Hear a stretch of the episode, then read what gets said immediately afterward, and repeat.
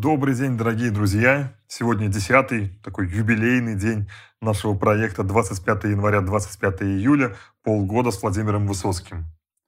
Обе сегодняшние песни как бы тоже являются стилизациями под блатную песню, но не все так просто.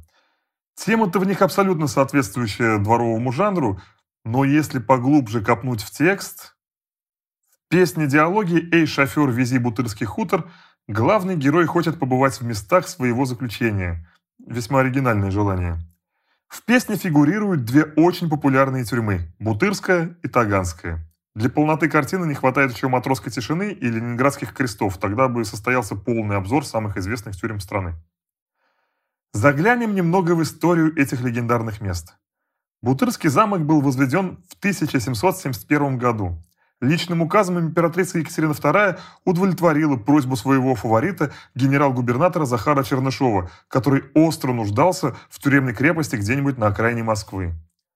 Построил его знаменитый архитектор Матвей Казаков. Гарнизон до постройки крепости базировался в Остроге и назывался Бутырским, потому что рядом располагалось поселение Бутырка. Бутырками называли небольшие поселения близ больших городов, но отделенных от них лесом, оврагом, полем. Поэтому и замок назвали Бутырским. Кстати, Бутырский хутор возник только в 1823 году как опытное хозяйство, и располагался он гораздо севернее, за нынешним Савеловским вокзалом. Так что персонаж песни Высоцкого не очень хорошо знает топографию Москвы.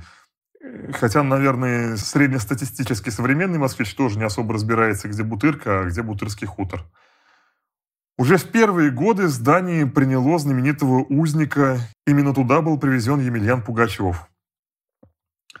В дальнейшем Бутырская тюрьма стала самой большой тюрьмой Москвы, значительно превышая количество мест своих географических соседей. Так, в годы сталинских репрессий в тюрьме содержалось до 20 тысяч заключенных одновременно, при том, что в наши дни она рассчитана только на 3,5 тысячи человек.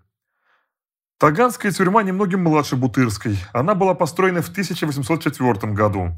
Размером она сильно уступает своей старшей сестре, но и она была переполнена в годы Большого террора. Так, в 1940 году в ней содержалось 4120 узников, что почти в 6 раз превышало норму. Между этими тюрьмами есть много общего.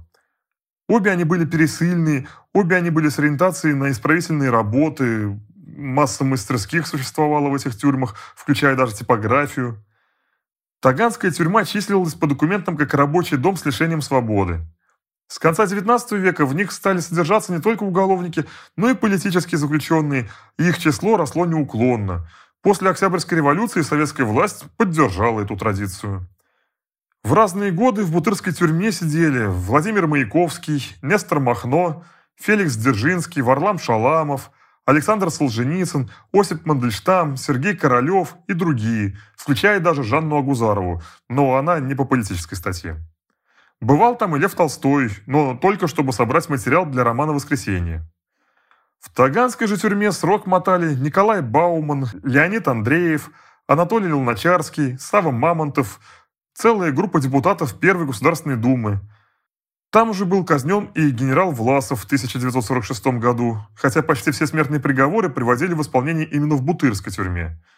Там был расстрелян Всеволод Мейерхольд, Сергей Фрон, жены врагов народа Бухарина, Убаревич и Тухачевская и много других.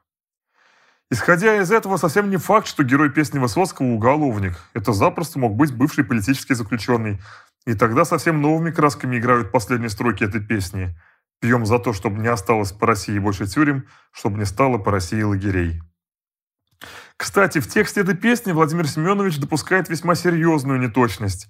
Если Таганскую тюрьму действительно взорвали в 1960 году и на улице Малые Каменщики на ее месте возвели четыре пятиэтажных жилых дома и детский сад, то Бутырская тюрьма здравствует по сей день и продолжает оставаться самым крупным изолятором столицы. Мало того, она даже расширяется. На сегодняшний день она представляет из себя еще и комплекс из порядка 20 трехэтажных зданий, а в 1980-е годы для нужд тюрьмы им был передан и близлежащий многоэтажный жилой дом. Да и снести основное здание Бутырской тюрьмы и тогда, и сейчас было бы достаточно тяжелым делом, можно сказать, даже преступным, поскольку это памятник истории и архитектуры. Если забыть о содержательной стороне этого объекта, то творение Матвея Казакова вполне заслуживает этого статуса. Разговоры о закрытии Бутырской тюрьмы ведутся и по сей день, ну, поскольку негоже иметь такое мрачное сооружение в центре красавицы Москвы. Но для этого нужно построить такой же большой объект где-то на окраине. А здание, построенное Матвеем Казаковым, тогда будет использовано по другому назначению. Одно время там хотели сделать отель. Путаница же в песне Высоцкого могла возникнуть из-за того, что как раз в те годы велась очень глобальная реконструкция всего района, примыкающего к тюрьме. И на волне свободолюбия эпохи оттепели, после уничтожения Таганской тюрьмы, многие, видимо, уверовали, что это начало подобной участи и Бутырки. Но не случилось. Песню «Эй, шофер, вези Бутырский хутор» мы вам предлагаем прослушать в записи, сделанной Константином Мустафиди.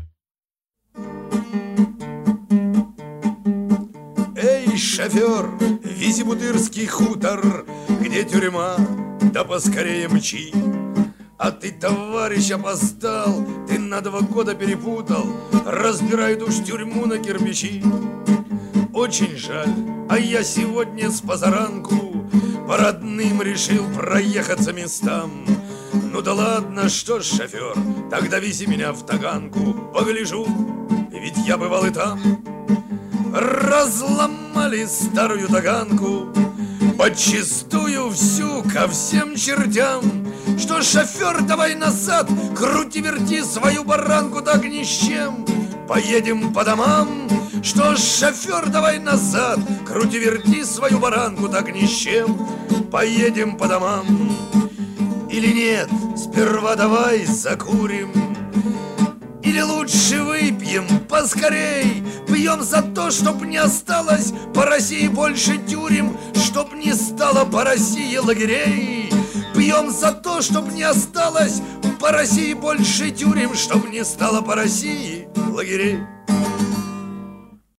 Песня же «Рецидивист», несмотря на наличие характерных для блатных песен жаргонизмов «Мусора не отдыхают», носит весьма важный социальный подтекст – Палочной системой назывался метод оценки работы правоохранительных органов в Советском Союзе. Любому здравомыслящему человеку была понятна пагубность подобной практики. Для тех, кто не знает, что это такое, объяснить можно в одном предложении так. У милиции тоже был свой план. То есть, как на заводах, фабриках, колхозах. Ну и понимаете, что план хочешь не хочешь, надо выполнять. Если не хватает количества раскрытых преступлений, то никого не волнует, что просто могло уменьшиться количество преступлений. Таким образом, и милиционерам, дабы получить свои премии, приходилось любыми способами план выполнять. К примеру, как в этой песне. Что характерно, эта песня не потеряла актуальности и на сегодняшний день. Еще, наверное, следует пояснить, почему главный герой так радуется, что он внес свой весомый вклад в выполнение семилетнего плана. Ведь мы слышали про пятилетки, а здесь семилетка. К концу 50-х годов 20 века в стране был бурный рост промышленности, и план на шестую пятилетку, который был утвержден в 1956 году, терял свою актуальность. Корректировать его не было смысла, так как пятилетка заканчивалась уже через два года, поэтому на внеочередном 21-м съезде КПСС в 1959 году был принят расширенный план на 7 лет по развитию народного хозяйства по 1965 год.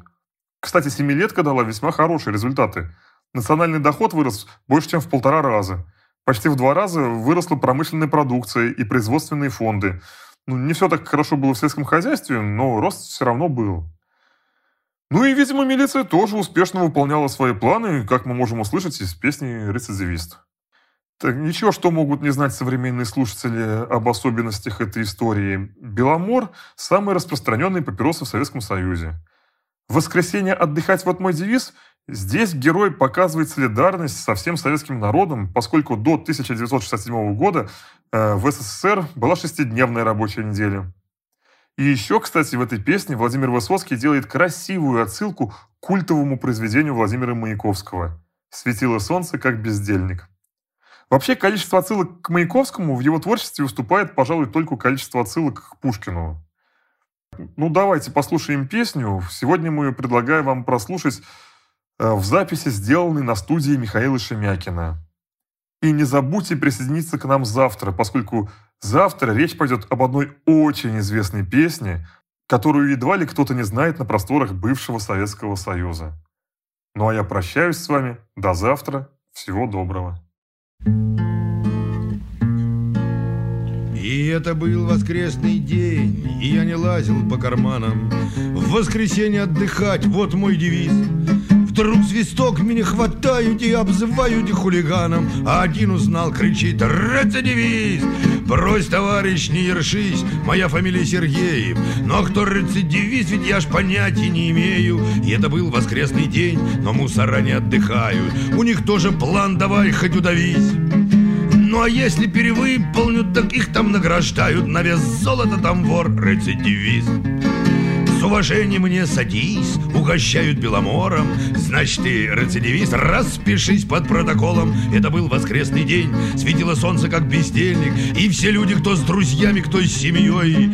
Ну а я сидел, скучал, как в самый гнусный понедельник. Мне майор попался очень деловой Сколько раз судились вы? Плохо я считать умею, но все же вы рецидивист. Да нет, товарищ, я Сергеев. Это был воскресный день, а я потел, я лез из кожи, но майор был в математике гораст.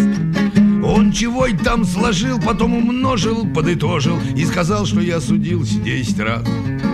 Подал мне начальник лист, расписался как умею Написал рецидивист по фамилии Сергеев. Это был воскресный день, я был усталым и побитым Но одно я знаю, одному я рад. Семилетний план поимки хулиганов и бандитов Я ведь тоже внес свой очень скромный вклад.